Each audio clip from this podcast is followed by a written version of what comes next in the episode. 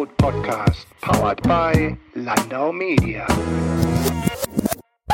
Felicia Mutterer ist Journalistin, Radio- und Fernsehmoderatorin, Magazinherausgeberin und inzwischen die Geschäftsführerin von Achtung Broadcast. Denn gemeinsam mit Mirko Kaminskis Hamburger Agentur Achtung gründete Mutterer in diesem Jahr eine Tochterfirma, die sich voll und ganz der Audio- bzw. Podcast-Produktion widmet. Ich wollte wissen, was Felicia Mutterer dazu brachte, die eigene Produktionsfirma zu gründen und wie diese Gründung vonstatten ging. Darüber hinaus wollte ich natürlich noch deutlich mehr wissen. Wie und wo können Unternehmen und Organisationen Audioproduktionen wie Podcasts in ihren Kommunikationsmix einweben? Welche Formate sieht die Medienmacherin selbst? Und während dieses Interview ein paar Tage bis zur Veröffentlichung warten musste, hat Felicia Mutterer inzwischen ihre erste Auftragsproduktion gelauncht. Mit Manni und Hansi startete ein Fußball-Podcast, in dem Manni Kals und Hansi Müller, die beiden Europameister von 1980, quasi als Stadler und Waldorf der Fußballkritik daherkommen. In Halbzeitlänge kommentieren sie die Spiele der DFB 11 und das Drumherum auf dem Weg zur EM 2020. Neue Folgen erscheinen immer direkt im Anschluss an einen Spieleinsatz der deutschen Nationalmannschaft und zu ausgewählten Anlässen, die der Fußball so liefert. Dass Achtung Broadcast direkt mit einem Sportpodcast startet, das kommt nicht von ungefähr. Denn Felicia Mutterer brennt selbst für den Sportjournalismus. Zum Einstieg jedoch die Frage, warum startete Mutterer ausgerechnet mit dem Podcasting? Na, es liegt auf der Hand. Also ich hatte es früher nicht Podcasting genannt, sondern da war es Radio. Ich bin nämlich schon vor 20 Jahren, oh Gott, 20 Jahre, ja, zum ersten Mal mit, mit Radio in Kontakt gekommen in Baden-Baden beim SWR, bei das Ding, der damals jüngsten Medienredaktion Deutschlands. Wir haben schon trimedial gearbeitet, so nannte man das, mit Internet. Radio und Fernsehen. Wir hatten so eine eigene Fernsehshow. Da kamen dann noch Faxe raus, die man aufgenommen hat. Heute auch unvorstellbar. Ja, und da konnte man dann einfach alles machen. Also und ich habe auch alles gemacht tatsächlich. Äh, vor allen Dingen eben Radio und Fernsehen und ähm, habe da viele Stationen durchlaufen habe äh, als Redakteurin, als Reporterin gearbeitet, war bei den EMs unterwegs, mein Gott, EM 2004 in den Wohnzimmern von fremden Leuten. Da habe ich quasi Podcasting gemacht mit, mit kleinem Gewerk da, äh, mit Leuten Fußball geguckt. Und dann hat sich das so nach und nach ein bisschen dann größer vollzogen, habe die Morning Show moderiert mit Sonja Koppitz, mit der ich dann später auch noch ein Audible Original, den Straight Podcast gemacht habe oder ähm, eine eigene Fußball-Jugendshow konzipiert, den Turnbeutel. Mein Gott, das war so eine tolle Spielfläche. Da habe ich gelernt, was Audio eben so alles kann und was es möglich macht. Und ja, da wurde ich dann auch irgendwie Fan des Ganzen. Und jetzt Achtung Broadcast mit Mirko Kaminski, der, wie ich extra nochmal recherchiert habe, der war ja auch mal Radiomann.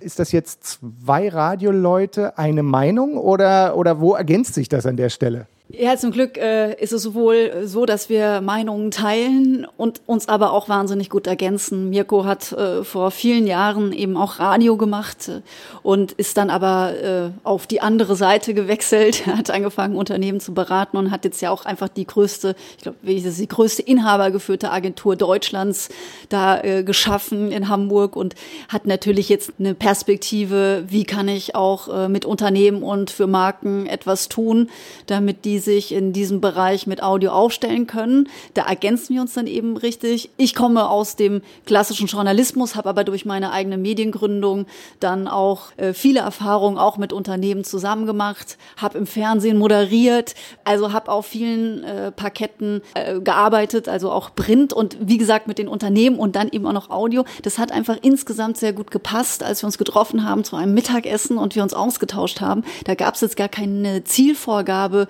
warum warum wir miteinander sprechen, sondern wir wurden einfach von einer gemeinsamen Bekannten, die hat gesagt, also das wusste ich ja nicht, ich habe dann über Podcasts geredet und ich bin da schon hinter diesem Thema schon länger her, weil wir waren auch tatsächlich Und jetzt will ich aber nicht so viel vorweggreifen. Also ich habe mich um dieses Thema, dass man auch Dinge äh, in Audioform ausspielen kann, ist bei mir jetzt nicht erst letztes Jahr entstanden, schon, sondern schon sehr viel früher, eben weil ich schon so früh damit in Berührung gekommen bin und das manchmal, und wie gesagt, ich weiß von was ich spreche, weil ich im Fernsehen sehr viel vor der Kamera ausstand und weiß, wie das immer ist, bis man da zum Zuge kommt oder auch wenn man, wenn man auch einen Beitrag fürs Fernsehen macht und ich habe das immer sehr genossen, immer nebenbei auch längere Feature und so weiter für SWR 2 oder für D-Radio oder Nova, wie es heute heißt, ähm, äh, zu machen. Und deswegen sehe ich da viele Vorteile und es kommt mir ein bisschen zugute, weil ich einfach immer wahnsinnig faul bin, manchmal morgens mich irgendwie so recht zu machen, dass, dass alle zugucken können. Und deswegen war das schon immer so eine sehr tiefsitzende Motivation, über Audio was zu machen. Ja. Mirko und ich, wie gesagt, eine Bekannte von uns hatte gesagt, ihr müsst euch mal treffen, ihr redet ähnliches Zeug. Ne? Und ähm, es ähm, war jetzt nicht ganz so charmant ausgedrückt, aber letztlich, äh, das war der Ursprung dessen, dass wir uns dann mal zum Essen getroffen haben. Du, und dann ging das irgendwie total schnell, weil wir da irgendwie beide gesehen haben, das könnte echt gut passen, dass wir das zusammen angehen. Und ich bin total happy mit der Entscheidung, weil ich einfach profitieren kann von diesem riesigen Netzwerk, auch von dem Know-how, das ich überhaupt in dieser, in dieser Art und Weise natürlich so nicht habe, wo ich nochmal so angekratzt habe. Und ähm, ja, die Infrastrukturen, wie gesagt, das Netzwerk, das ist schon einfach wahnsinnig gut und gleichzeitig kann ich aber voll mein Ding machen.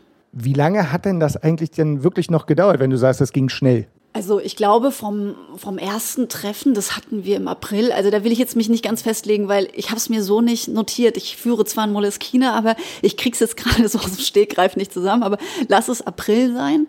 Und dann haben wir uns noch ein paar Mal getroffen, auch mit anderen Entscheidern von Achtung, auch mit dem äh, Finanzchef, mit dem Thorsten Beckmann, der auch ein wahnsinnig kluger Kopf ist. Ja, und dann haben wir im, im Juli gegründet. Und das war aber dann wirklich auch nicht so, als ich ihn das erste Mal gesehen habe, da dachte ich auch erst, ich war so ein bisschen perplex und dachte so, ja, das ist bestimmt nur so eine fixe Idee, weil jetzt im Laufe der Zeit, ich habe äh, 2014, 2015 ähm, im Printmagazin herausgebracht und ähm, das einfach gemacht, weil ich da Bock drauf hatte, sowas mal anzugehen. Und ich habe im im Laufe dieser Zeit einfach sehr viele Menschen auch kennengelernt, die immer gesagt, da geht was, da geht was und am Ende kam da nichts und ich war auch, ich will es nicht sagen, äh, so ein bisschen perplex, aber dass es dann auch tatsächlich weiterging, weil ich dachte eher, das ist so, das ist es steht vielleicht einfach so im Raum, das muss ich auch dazu sagen. Deswegen, ich war von dieser Verbindlichkeit positiv überrascht. Und dann eben die Gründung dann im Juli und äh, im August sind wir dann gestartet, ja. Kommen wir mal ein bisschen zum Inhaltlichen. In meiner Wahrnehmung ist es so, dass Radio gefühlt immer ein bisschen unterschätzt wird. Du hast jetzt schon den großen Vorteil genannt, man muss nicht immer aussehen. Das hat schon, das, das finde ich persönlich zum Beispiel immer den Vorteil, wenn ich hinter einem Mikrofon sitzen kann und nicht aussehen muss. Das mag ich persönlich ganz gerne. Ähm, und gleichzeitig ist es aber, glaube ich, du sagst ja selber, du kommst schon aus dieser Radiowelt. Beim Podcasting, aus meiner Wahrnehmung, waren die öffentlich-rechtlichen zum Beispiel früh dabei, erstmal natürlich ihren Content auszuspielen, den sie sowieso schon produziert haben. Aber ich erinnere mich oder ich höre sehr gerne, Radiotatort, gefühlt mehr in einem Podcast-Format inzwischen, wird aber ja auch öffentlich-rechtlich ausgespielt. Ist Radio quasi zu Recht die Geburtsstätte für Podcasting oder für Podcasterinnen und Podcaster? Also wenn man jetzt mal das Handwerkszeug betrachtet, dann sicherlich. Und ich glaube schon auch, dass, dass also diese Profession, Menschen, die auch irgendwie Radio, Audio machen, durchaus ja auch was Gelerntes ist. Also als ehemalige SWR-Volontärin sage ich das natürlich, äh, weil ich habe da schon einiges auch mitbekommen. Gleichzeitig ist es aber so, dass im Zuge von Digitalisierung und wir können alle relativ leicht jetzt ein Aufnahmegerät bedienen. Das war ja früher viel komplexer. Also ich habe in meinem Volo noch so mit so Bändern gearbeitet. Das ist kein Witz. Also das mussten wir in einem Tag noch irgendwie so durchspielen. Ne? Wie, wie setzt man so Audiosequenzen auf Band zusammen. Und das hat sich natürlich total verändert. Dadurch werden die Möglichkeiten größer, auch für Leute, die jetzt dann nicht so einen professionalisierten Zugang von Anfang an haben. Finde ich auch gut. Und zeitgleich haben wir ja auch ich sage immer manchmal die Instagramisierung dieser Welt, also dass jeder durch ein Personal Branding auch zum Sender wird oder wir alle irgendwie nicht nur durch Instagram, durch alle sozialen Medien äh, ja wirklich unser kleines Universum da haben, was wir da auch irgendwie rausposten und dass das auch beim äh, Audio natürlich äh, jetzt auch vermehrt kommt, finde ich ist eigentlich nur eine logische Konsequenz. Also mich überrascht das auch nicht. Wurde ja schon ein paar Mal eben geredet, das ist ein Trend und weiß was ich was. Ich sage immer, Audio ist erprobt, das funktioniert und deswegen ist Radio die Grundlage. Das ist eben das Beispiel dafür, so wie wir es bislang kennen. Und jetzt aber On Demand ist einfach, äh, wie wir äh, konsumieren. Ich selbst auch. Also ich, ich höre im Auto ab und zu ähm, wirklich UKW oder wenn ich meine Freundinnen und Freunde mal im Radio wieder hören möchte, wenn sie ihre Radiosendung gerade irgendwie spielen. Aber ansonsten mache ich natürlich auch alles irgendwie so, wie ich Bock habe. Ne? Und damit bin ich ja nicht allein. Und äh, ich glaube, das ist eben der, der Zugang, wie wir das halt heute haben, ja. Du hattest ähm, schon äh, dein Printmagazin angesprochen, Straight, wo ja quasi eine Verlängerung der Marke Richtung Audio stattgefunden hat. Also das heißt, du machst den, den Straight-Podcast. Ähm, was hat denn das aus deiner Perspektive zur Erweiterung der Marke tatsächlich beigetragen? Also ich glaube, wir hatten so ein bisschen das Pech, also um direkt mal mit dem Negativen einzusteigen, dass wir früh dran waren. Also wir haben schon von Anfang an straight als multimedial aufgesetzt. Äh, deswegen hatten wir eigentlich zu dem Release ja auch immer direkt ein Video dazu. Wir wollten das eigentlich noch viel mehr ausbauen. Am Ende des Tages ging uns durch äh, das Verbrennen von Geld im wahrsten des Sinnes durch Print etwas die Kohle aus. Das muss man so festhalten. Die Partner kamen dann doch nicht in der großen Zahl, wie wir eigentlich gehofft gehofft haben, das zu machen. Und wir haben vielleicht zu viel Geld, wie gesagt, strategisch, na, im Nachhinein ist man immer schlauer, zu lange auf Print gesetzt. Und die Idee aber, dass wir da auch ein Audioformat draus machen, das ist wirklich relativ früh schon mit entstanden bei der Idee, überhaupt straight zu machen.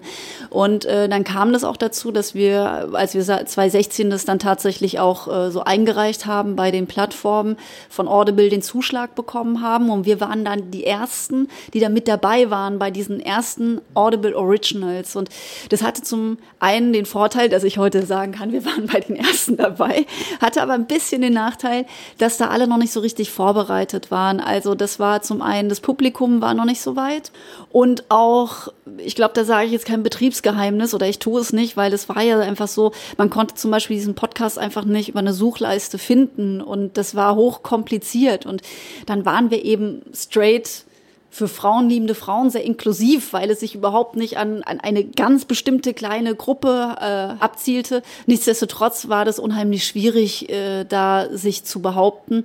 Und ich würde sagen, im Nachhinein haben wir eine Sache auch selbst vernachlässigt und das war halt einfach das auch richtig ausgespielt, ein vernünftiges Rollout in den sozialen Medien zu nutzen, ist aber halt immer auch so, ich bin eigentlich Fan von Bezahlschranken, weil ich immer finde, Inhalte dürfen auch was kosten. Andererseits habe ich natürlich diese Spaltung, dass es so ist, dass man dann halt einfach, wenn man Communities bauen will, immer so ein bisschen im Hintertreffen ist. Und da kamen einfach viele ungünstige Punkte zusammen die uns dann, ich sag jetzt mal, wir haben uns super gefreut. Für uns war das, ich finde auch der Inhalt, der da steht, immer noch richtig gut.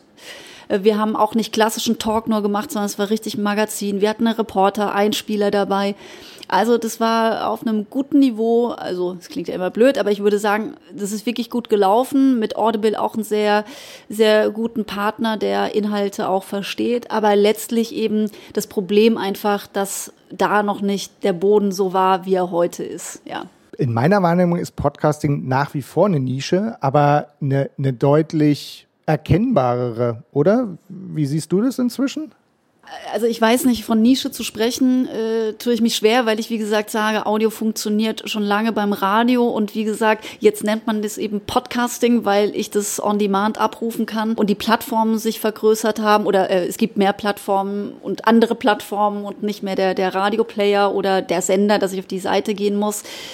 Ähm, für mich ist es nicht mehr nischig aber natürlich noch mit einem Riesenpotenzial, noch die Leute mehr abzuholen, weil natürlich ist es so, da gebe ich dir recht, es ist, ähm, wir leben hier auch in der Blase, ich rede ständig mit Leuten, die damit was anfangen können. Ich komme vom Radio, rede deswegen auch ständig mit Leuten, die damit was anfangen können, aber ich sage da immer gerne, wenn ich dann mit meiner Schwester rede, die aus dem Schwarzwald ist oder wir sind aus dem Schwarzwald und dann sagt die halt so, ja, ich höre SWR 3 und das war's dann. Ne? Also so im Prinzip, da ist es noch nicht angekommen, dass man diese On-Demand-Strecke dann auch so für sich nutzt.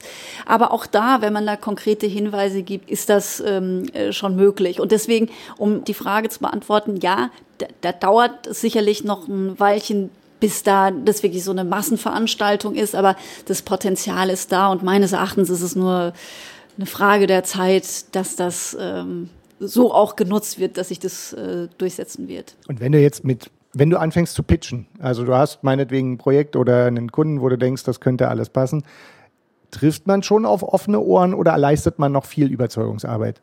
Nee, man trifft auf offene Ohren. Ein Kunde hat neulich gesagt, die Scheune ist offen, ist ein bisschen aus dem Bild rausgefallen. Das ist schon so, aber man muss es erklären, weil im Moment ist es so, und ich sage immer, ich finde das richtig gut und ich sehe da auch eine Riesenstärke, dass es auch eine große Indie-Szene gibt, woraus sich das Podcasting in Deutschland äh, oder womit man das so verknüpft. Und das ist richtig gut.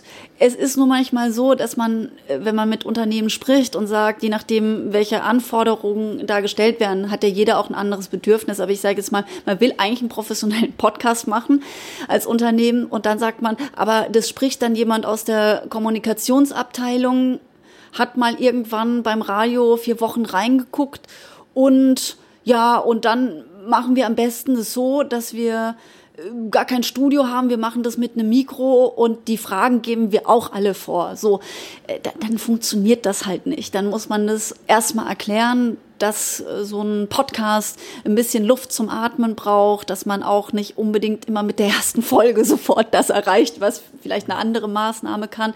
Dafür aber, wenn man, wenn man geduldig ist, äh, zum Beispiel Kundenbindung schaffen kann und Nähe. Aber dazu braucht man eben Durchhaltevermögen und äh, Kontinuität.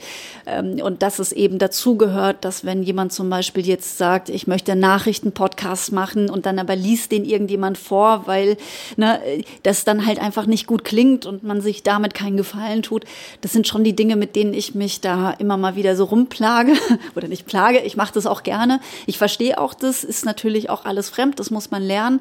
Glaube aber fest daran, kommt natürlich immer auf die Ausrichtung an. Ne? Also ich würde auch Leuten nicht immer raten, jederzeit mit großem Besteck da irgendwie ranzugehen. Aber ähm, also wenn es zumindest gewollt ist und sowas wie Nachrichten, würde ich halt einfach nicht von jemandem lesen lassen, der, der, der das nicht sprechen kann. Also selbst ich äh, mit weiß der Geier, wie viel hundert Stunden Sprechunterricht ähm, finde es schöner, wenn andere eine Nachricht sprechen. Ja, und da hat man einfach eine andere Hörgewohnheit von vom professionalisierten Radio, wo aber natürlich eine riesige riesige Stärke liegt, äh, auch von Unternehmen, wo man auch ermutigen kann, ist, wenn ihr eine Geschichte habt, die einfach unique ist, wo ihr auch jemanden habt, der, der, der sehr authentisch erzählen kann, das ist dann wirklich auch wieder nichts, was, ähm, was man unbedingt lernen muss, sondern das ist ein bisschen vielleicht auch eine Talentfrage und ob es jemandem liegt, einfach so drauf loszureden, dann liegen da wieder Potenziale, die man dann aufdecken kann. Also das ist sehr vielschichtig, ja.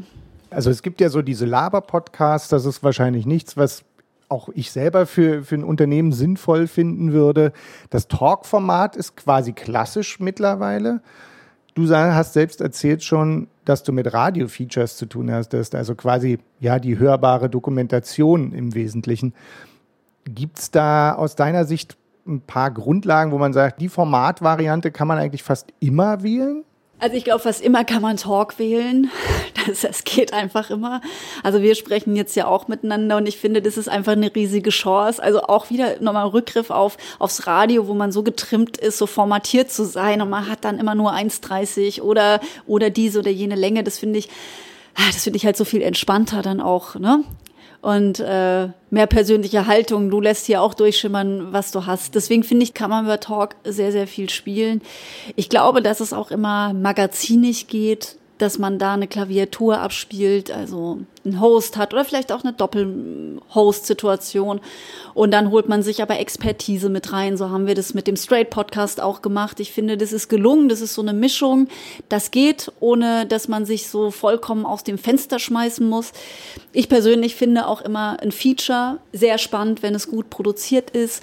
Aber auch da neue Erzählstile. Das kommt so ein bisschen, ich finde, das hat uns auch Netflix oder so bei den Serien gelehrt, ähm, äh, wie manches halt so ein bisschen anders geht, als vielleicht die klassische Lehre ist. Und so wie ich es auch im, ich habe im, im, Volontariat dann immer gelernt, so szenischer Einstieg und so ein bisschen, so ich kann das schon teilweise überhaupt nicht mehr hören. Ich gebe das offen und ehrlich zu. Ne? Wenn ich dann schon, wenn, wenn ich dann so irgendwelche, das soll Bilder im Kopf schaffen, da sage ich dann auch immer, Leute, hm, das muss nicht unbedingt sein. Steffi, meine Kollegin, die ich eben vom WDR hierher äh, gelotst habe, die ist manchmal auch so, die hat sehr viele Podcasts auch mitentwickelt. Die ist oft so, die ist so eine so richtige Radiofrau, ne? Sagt immer, da müssen Bilder sein. Da sage ich manchmal, nee, da brauchen wir jetzt nicht noch ein zusätzliches Bild, bitte. Da merken wir, sagt sie, du bist vom Fernsehen. Und ich finde, das ist so ein bisschen die Mischung, die mir auch sehr gut gefällt, ähm, dass es nicht mehr ganz so streng ist. Und deswegen sind Feature auch durchaus ähm, Möglichkeiten, um zum Beispiel, wenn man so eine Jahreshauptversammlung hat oder mehrere Jahresversammlungen, dann kann man daraus nicht einen 1 zu 1 Mitschnitt irgendwo reinstellen, sondern das wirklich von einem Autoren begleiten zu lassen, der das ein bisschen zusammenfasst und dann hat man was für die interne Kommunikation, was aufbereitet ist, featureig. Also da will ich mich jetzt auch nicht so festbügeln lassen auf, auf das Naming, aber für mich ist immer ein großes Vorbild Red Bull. Also muss man jetzt als Marke nicht dringend mögen, aber wenn man sich anschaut, was die für Corporate Content entwickelt haben, um und daraus, glaube ich, sogar nochmal ein neues Geschäftsmodell ja auch entwickelt haben mit dem Red Bull Media House, ist das eine Option oder würde man sowas auch bei einem BASF machen?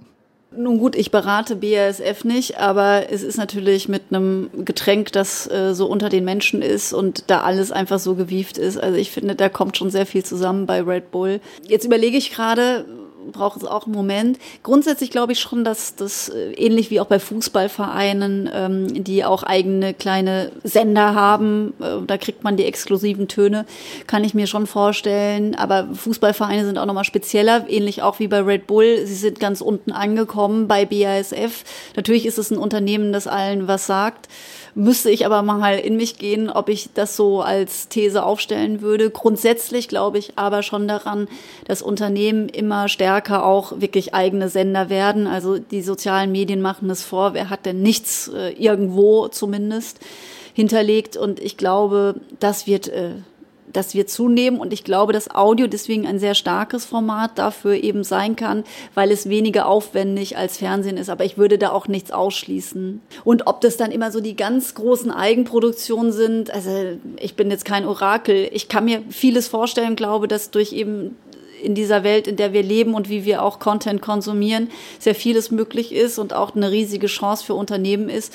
Aber äh, natürlich zählt es am Ende immer auch, ähm, was kann ich denn erzählen und welchen Mehrwert schafft es denn am Ende dann auf mein Produkt? Und bei Red Bull sehe ich da am Ende des Tages immer wieder so eine Überschneidung kann ich immer irgendwie so den Flug, die Flügel ausbreiten und kann dann wieder irgendwo hinfliegen, wo ich denke, da gibt es so einen Touchpoint. Ja, das ist, glaube ich, gibt Unternehmen, bei denen es leichter und bei denen es schwieriger ist, ja. Aber nochmal zur Achtung. Auf der einen Seite gibt es da diese große Agentur, die im Wesentlichen in Hamburg sitzt. Dann gibt es dich mit Broadcast hier schon in Berlin. Inwiefern ist, ist es eine Verlängerung von Achtung oder läuft das jetzt in beide Richtungen? Also du entwickelst Kunden von, von deiner Richtung aus und Achtung hat manchmal in Hamburg auch so den einen oder anderen Kunden, wo sie sagen, Mensch, das können wir auch mal noch nach Berlin schicken, das Thema? Ja, also immer wenn es um das Thema Audio geht, ne? Also dafür sind wir zuständig. Die PR-Kampagne machen wir jetzt hier nicht, aber wir können sie machen, aber nur angesiedelt an, an Audio und dann wiederum in Zusammenarbeit mit Achtung es ist schon so, dass wir ein unabhängiges Unternehmen sind. Wir sind Achtung Broadcast. Wir gehören zur Gründerfamilie. Ich weiß nicht, Mutter, Schwesterhaus. Das muss man jetzt mal noch überlegen, wie man das benennen will. Besser Mirko Kaminski mal fragen. Aber grundsätzlich ist es so, wir sind eigenständig, machen unser eigenes Ding, können aber, und das ist total geil, immer ein bisschen den Schokokuchen essen, weil wir total daran partizipieren. Also wir machen alle Feiern mit, ob Weihnachtsfeier oder, oder äh, großer Ausflug. Wir können das Netzwerk nutzen und wir kriegen auch die Kunden. Also das ist, das ist, also ich kann mich überhaupt nicht beklagen und gleichzeitig kann ich aber eben auch aus dem Netzwerk herausarbeiten, in dem ich mich auch befinde und mit Marken, mit denen ich schon gearbeitet habe oder Unternehmen. Also das ist eigentlich für mich äh, richtig gut. Und wir können auch noch andere Projekte machen. Also wir sind hier auch, wir sind in erster Linie ja für für Unternehmen und Marken angetreten, weil wir da auch einen riesen Markt sehen und äh, eben auch glauben, das wird über kurz oder lang einfach jedes Unternehmen betreffen und äh, da muss es ein paar Leute geben, die das dann auch anbieten. Aber natürlich haben wir auch immer noch, also so wie wir aufgestellt sind, wie unser Netzwerk ist, ähm, sind wir natürlich auch immer interessiert an auch an, an unabhängigen Produktionen mit Partnerschaften mit Plattformen. Und das dürfen wir hier oder können wir hier auch machen. Also das ist so, das ist richtig gut. Also ich fühle mich so ein bisschen, ich darf ja die Geschäftsführerin sein und durfte mitgründen, also und darf auch äh, dementsprechend auch mitbestimmen. Und das ist, das ist äh, richtig gut und deswegen auch ähm, in vielen Teilen unabhängig und aber in vielen anderen Bereichen hängen wir mit dran, auch Backoffice, also Buchhaltung, alles, was da herum ist. Und da kann ich nur sagen, ich bin so dankbar und mein Steuerberater, der Niklas Burgert im Münstertal, die Kanzlei, die wird sich äh, freuen, dass äh, nicht mehr so viel Ärger ständig ankommt und äh, eine total entnervte Frau Mutterer sich meldet und sagt, Niklas, du musst mir helfen. Also das ist jetzt total gut. Oder auch Ulla und Peter, die für mich die Buchhaltung machen von meiner anderen Firma, die sind, die sagen, du bist jetzt viel ruhiger geworden, seit die zweite Firma da ist. Ne? Ja, hat immer so seine Vorzüge. Wir haben oder jetzt ist es natürlich so, du hast vorhin schon mal erzählt, das Thema Host äh, womöglich in der Sendung. Jetzt bist du eine Firma, du, du arbeitest dann für andere Firmen. Wiefern bist du da denn selber noch Personality in so, einer, in, in so einem Podcast oder sind das dann immer externe, die du sozusagen da, dazu buchst? Also ich weiß, das Radio-Business ist ein sehr Freelancer-lastiges Business und besteht dann irgendwann die Gefahr, wenn du zwei Jahre so eine Stimme von einem Corporate Podcast bist und ziehst weiter, dass dann auch die Bindung vielleicht verloren geht für das Unternehmen? Also inwiefern ist Personality relevant in so einem Podcast und inwiefern ist es vielleicht auch nicht? Nee, ich glaube, dass in so einem Podcast, wenn er denn gehostet ist, äh, Personality immer relevant ist. Im besten Fall sollte es nicht so steril wie beim Radio sein, sondern immer etwas eingefärbter. Ich finde, da ist auch der größte Unterschied, dass du da eben nicht als Journalistin, Journalist irgendwie sitzt. Also wie beim, ich komme ja vom öffentlich-rechtlichen, wo du immer im Prinzip immer die Sachlage äh, beurteilen musst, sei es noch so emotional. Also es ist so, dass da beim Podcast und beim, beim Hosten da immer noch mal eine muss man sich ein bisschen auch frei machen und irgendwie für ein Thema auch brennen. Deswegen suchen wir zum Beispiel, wenn wir mit Unternehmen dann eben einen Talk machen, je nachdem, was da für ein Host gewünscht ist, ob das intern gelöst wird, ähm, ob da vielleicht die Vorstandsetage vielleicht auch selbst irgendwie spricht und einen individuellen Einblick gibt. Aber ansonsten suchen wir, wenn es auch themenbezogen ist, dann natürlich auch passende Hosts aus. Dann kommen wir tatsächlich mal zu einem Schlusspunkt. Aus meiner Perspektive ist jetzt noch der interessante Part die persönlichen Podcast-Empfehlungen von dir? Sowohl vielleicht eher für die berufliche Ecke als auch vielleicht, was du privat gerne hörst. Beruflich habe ich jetzt ähm, über Podcast äh, entdeckt vom Deutschlandfunk Kultur. Die haben jetzt einen Podcast über Podcast. Also ich glaube, jetzt ist gerade die Nullnummer gestartet und bin sehr gespannt, weil ich finde das richtig gut. Äh, wir haben hier auch schon darüber gesprochen, dass wir eigentlich sowas machen wollen, finde es aber dort richtig gut angesiedelt und bin sehr gespannt, was da die Kolleginnen und Kollegen für Podcast-Geschichten und Empfehlungen da immer aussprechen, werde ich sicherlich immer hinhören. Ich höre wahnsinnig gern, das ist kein klassischer Podcast, aber Blinkist. Ne? Ich bin da auch jeden Tag gerne mit dabei ähm, auf der Fahrt. Ich finde das auch immer von der Länge immer sehr gut konsumierbar. Ansonsten, meine Güte, ich höre total viel. Ne?